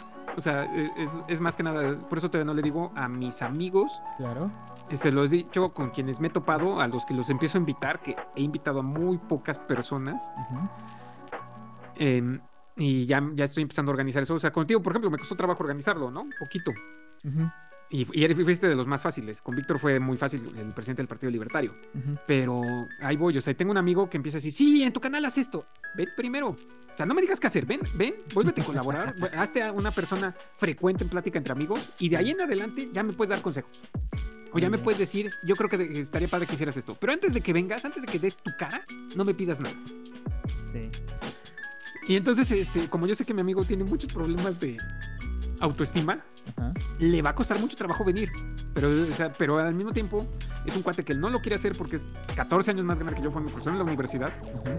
Entonces, él le cuesta mucho trabajo la idea de voy a empezar a hablar en público de, de lo que pienso. Sí. Me dice, me dice, ¿y si voy puedo hablar de fútbol? Sí, sí puedes hablar de fútbol. Porque él estuvo en la sub-17 de su época, Ajá. jugó, jugó en el Azteca, y tiene una foto en el Azteca. O sea, es- es- y eso es increíble, Sí, ¿no? Sí. pero no le tocó poder ir a las Olimpiadas en su época porque, pues, este, cuando ya fueron las Olimpiadas, él ya era 18 y ya no estaba, Uh. ya no jugaba. Entonces, ni modo, ¿no? O sea, desgraciadamente es cada cuatro años las Olimpiadas, por eso Sí. no pude las Olimpiadas. Sí, sí, sí. Pero era bueno, entonces, ¿puedo hablar de fútbol? Sí, sí, puedes hablar de fútbol, puedes hablar de lo que seas, porque de eso es plática entre cuates. Y cuando hablemos de fútbol, como él es fan del Atlante, vamos a acabar hablando de mi abuelo, que también fue es, del Atlante, fue portero y fue en el segundo lugar de ese momento de la liga. Este, en el momento en el que el Atlante todavía estaba en primera división, ¿no? Sí. Entonces sí vamos a hablar de eso, y vamos a empezar a hablar de muchas cosas. Si logra, si logra venir, si logra quitarse la pena de salir en, su cara. Ajá. Si no lo logra, pues ni modo, no vamos a hablar de él. Y no me importa qué tema me sugiera, le voy a decir, me vale hasta que vengas. Es, va a ser, es mi forma de torcerle la mano. Sí, excelente. Excelente, excelente. Me Porque eso es algo que yo hago con mis amigos. Yo intento que mis amigos brillen, todos, Muy bien. porque así brillo más. Así de egoísta soy. ah, está muy bien, está muy bien. La verdad es que todos, todos jugamos este juego con las cartas que nos fueron dadas. Sí. Muy bien. Ahorita Excelente. lo que quiero hacer es una crítica a todos los defensores de la gordofobia. O sea, todos los que dicen que sí existe la gordofobia, demostrarle que muchas de las cosas que dicen que son gordófobas o gordofóbicas son mentiras. Acabo de ver un video ¿no? de una actriz que es de que es allá sexta, gorda, obesa. Este, y estaba otro que también es obeso y que dice el otro cuate que compró una bici, pero que la bici decía que no más de 90 kilos y se le dobló y que lo juzgó el vendedor. Pues sí, te va a juzgar porque él va a creer que tú la doblaste. Y Sí. dijo, no, es mi esposa, ella ya pesa 85. No, además mintió. Ajá. Eso estuvo mal. Y que entonces dice la, la otra, la, la obesa, es que eso es gordofobia. No. O sea, por- porque además creen que el mercado donde se vende ese producto solo es de México. Porque, no, porque ese no es el estándar de nuestra población. Ajá. Ah, sí, de la mexicana, en que nosotros los gringos somos los que tenemos más gente obesa, Ajá. pero entonces si te vas a todo el demás mundo, no son tan obesos, entonces no Sí. es gordófobo, es un asunto industrial donde hacer un producto para más de 90 kilos requiere más material, pensando en metales, o doblados diferentes, porque también el doblar las estructuras en los metales les da más, les da más fuerza, y eso hace que para venderlo a personas de más de 90 kilos tengo que hacer una línea industrializada diferente a la del promedio que la voy a poder hacer más barato para ellos y por eso voy a tener un mejor mercado. Exacto. Entonces no es gordófobo, es un asunto de mercado. O sea, Sí. discúlpame por salirte de la campana gaussiana de lo normal. Incluso todavía más allá de que sea el mercado, porque sí, obviamente el mercado impulsa eso, también es un tema totalmente técnico. O sea, no puedes diseñar algo para todos, así como tampoco puedes diseñar algo para alguien en específico. Es sea, difícil, yo lo que- lo que es digo es, complicado en Sí términos existen técnicos. bicis que te aguantan 150 kilogramos y son las bicis industriales de spinning. Claro, Y todas te aguantan más de 150 kilogramos. sí. A ver, ¿por qué no compraste una de esas? Porque son muy caras. Son carísimos. O sea, ¿quieres algo que, es, que sea barato? Pues entonces, discúlpame lo que te voy a decir. Tienes que caer en la campana gaussiana de talla, de peso y de estatura.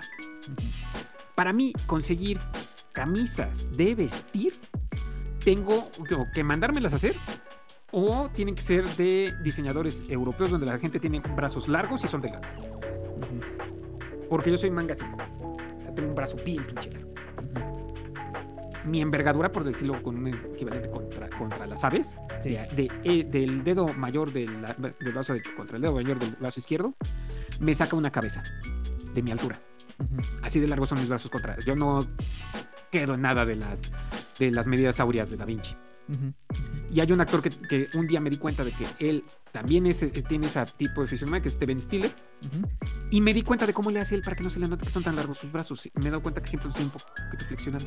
Yo lo empecé a hacer para verme más estético cuando estoy de pie. Okay. Los flexiono un poco, no llegan casi a mi rodilla, porque yo casi puedo tocarme, me falta solo como una pulgada para tocar mi rodilla sin agacharme. Si de largo son mis brazos, porque además mi torso es pequeñín. Entonces dije, este actor hace eso, voy, voy a imitarlo, porque así, así me veo más hegemónico. Y si te ves más hegemónico, te ves mejor, porque siempre vamos a tender a vernos como en teoría nos debemos de ver. Y eso es una percepción de la belleza. Sí. Sí, sí, sí. Entonces voy a hacer uno en crítica de los defensores del término gordofobia y hay que decir, ¿dónde puede ser que sí haya alguien que dice, me cagan los gordos? Es muy su derecho de expresión, pero tal vez eso sí sea gordo. O literalmente odio a los gordos.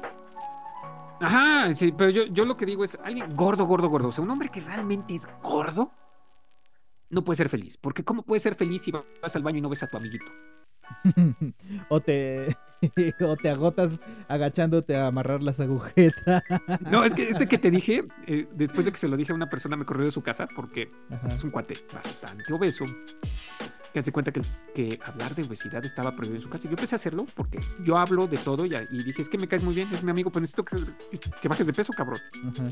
¿Y por qué te importa que bajes de peso? Porque quiero que seas mi amigo cuando todavía tengamos 60 años y no haberte tenido que enterrar.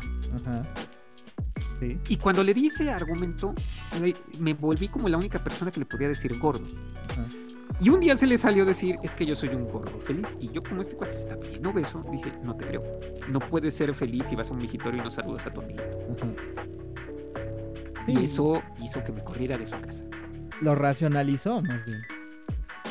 ya eh, eh, vio un punto que ya dijo, no, no, soy feliz, ¿cómo no? Y cuando le dije eso, como le pegué en su hombría, no le gustó. Pero lo peor es que estoy diciendo algo muy real. O sea, yo no me imagino un hombre que pueda ser feliz y cuando vas a ser pipí no, no ves a tu amiguito.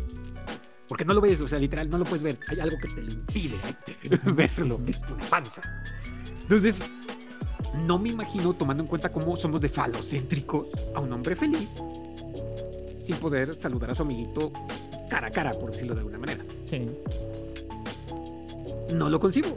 si, alguien me dice, yo aún así soy feliz porque yo no soy falocéntrico, pues sí, quiero conocer tu estilo de vida, quiero conocer tu filosofía, cómo lograste no ser falocéntrico siendo hombre. sí, me va a encantar conocer. Y entonces enséñame, pero no he encontrado un solo gordo, gordo, gordo, gordo, que me pueda decir eso. Porque además, las personas que me conocen saben que voy a poner en duda lo que me dijeron. y ahora demuéstramelo. O sea, quiero ver cómo es tu filosofía de vida, de tal manera que no eres falocéntrico. Sí, sería interesante, sería interesante. Ajá, o sea, tal vez exista, no dudo que exista. Bueno, sí lo dudo, pero no lo niego. Sería ese el, el, adecuado. Porque hasta ahorita no encuentro a nadie que exista así. Pero también soy muy limitado porque, ¿qué te gusta? ¿Conoces un millón de personas con suerte? Sí. Yo no lo dudaría. Yo no lo dudaría. No, yo sí, porque dudo de todo. Recuerda, soy escepticista. Ah, claro, claro, claro. Cierto, tienes razón, tienes razón. Y, y, lo único en lo que no soy escepticista es, es en lo que hay comprobación empírica de su existencia. Eso sí, eso sí. Totalmente. Porque soy escepticista, empiricista y positivista. Y entonces, y cuando se lo digo luego a la gente que sabe filosofía, te, voy diciendo cuáles son mis temas base, de, de, aquí surjo, y si te digo algo que va en contra de lo que tú crees, ya sabes por qué lo estoy diciendo, entonces lo podemos hasta analizar filosóficamente. Y si tú me dices cuál es tu postura, por ejemplo, que estuve con objetista, ya entendí que es el objetivismo, ya bien que no, que no cuadro con ellos. Entonces yo sé que ciertas verdades que ellos me dicen que creen que son verdades y que yo no creo que sean verdades, entiendo por qué ellos creen que es verdad por el tipo de filosofía y pensamiento que tienen. Y por eso es importante estudiar filosofía. Aunque tú seas filósofo. De carrera. Sí.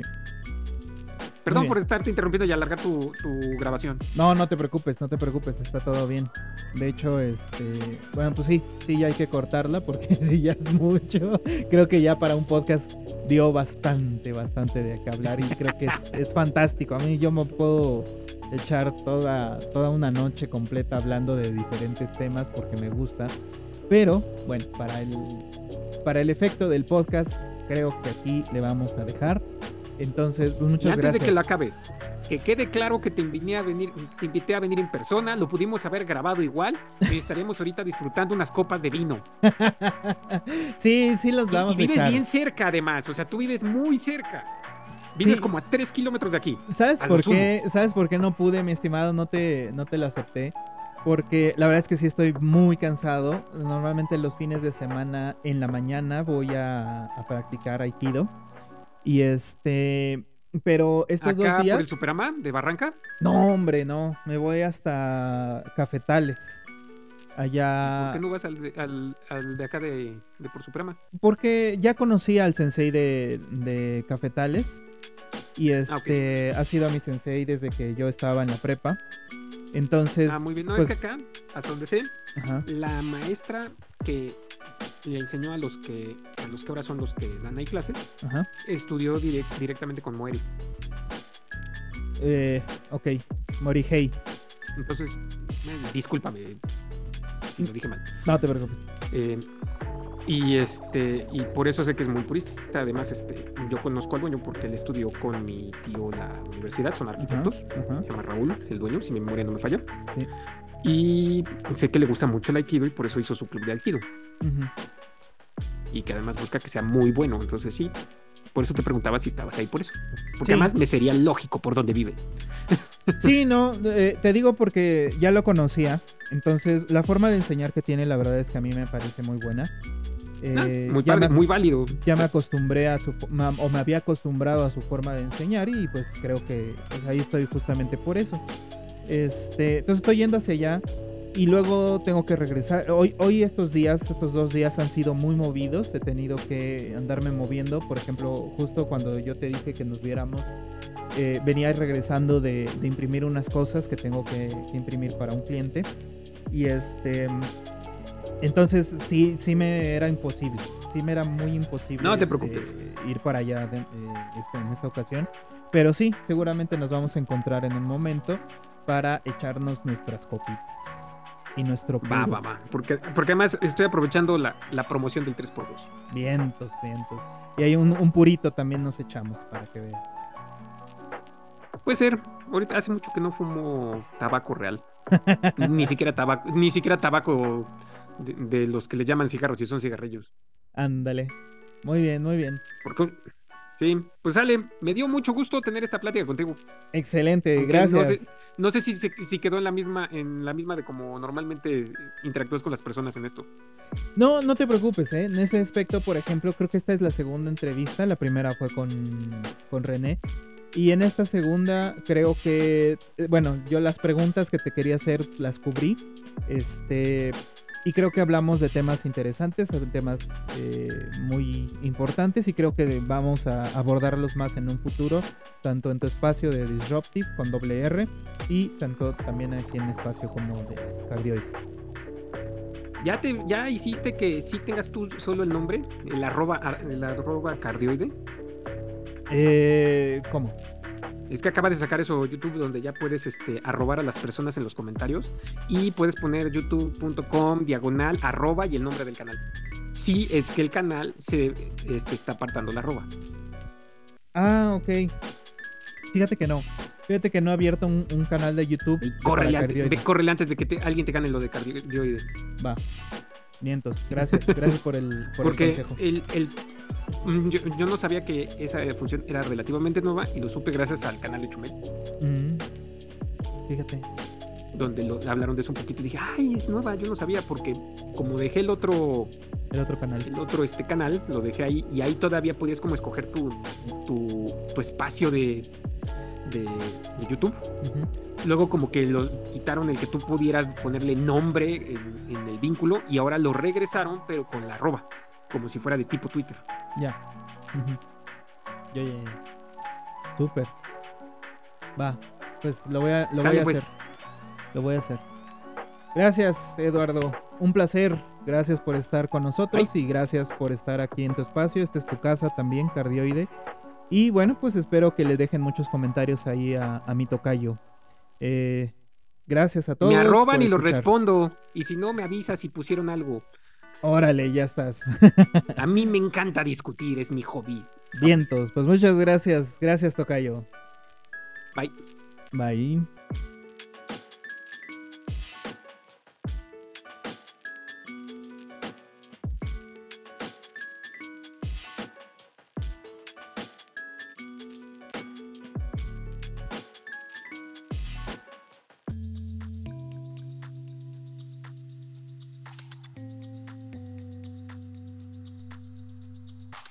Espero les hayan agradado los temas que tratamos hoy aquí, y si no les agradaron, usen su criterio para darse cuenta de que pueden escuchar otras cosas en sus valiosos tiempos. Quienes deseen hacer críticas objetivas y fundamentadas, son bienvenidos a hacerlas en nuestras redes sociales. Estamos en la plataforma RSS o RSS como Cardioide Podcast. Con este mismo nombre puedes encontrarlo en Spotify, Apple Podcasts, Google Podcasts, en Facebook como Cardioide Podcast, en Twitter como arroba Cardioide Podcast sin la última T. También puedes inscribirte al Patreon del canal para tener acceso previo al podcast y que puedas opinar del mismo para ver tus sugerencias y comentarios en la siguiente versión de este. Ahí mismo hay diferentes niveles que tienen, además del acceso previo al episodio, una serie de información como análisis de datos, gráficos y tablas que se usen para los episodios, mercancía del canal y objetos impresos en 3D que yo mismo fabrico. E incluso podríamos organizar encuentros y varitas para compartir ideas, opiniones y pasatiempos en un ambiente amistoso y de respeto. Les comunicó desde este lado de la emisión de datos Manuel Alejandro Torres. Los invito a reflexionar lo escuchado aquí y les deseo un excelente fin de semana. Disfruten mucho la vida. Lo más seguro es que solamente tengamos una y que no exista nada más allá. Las acciones aquí y ahora determinan nuestra realidad y nuestro futuro.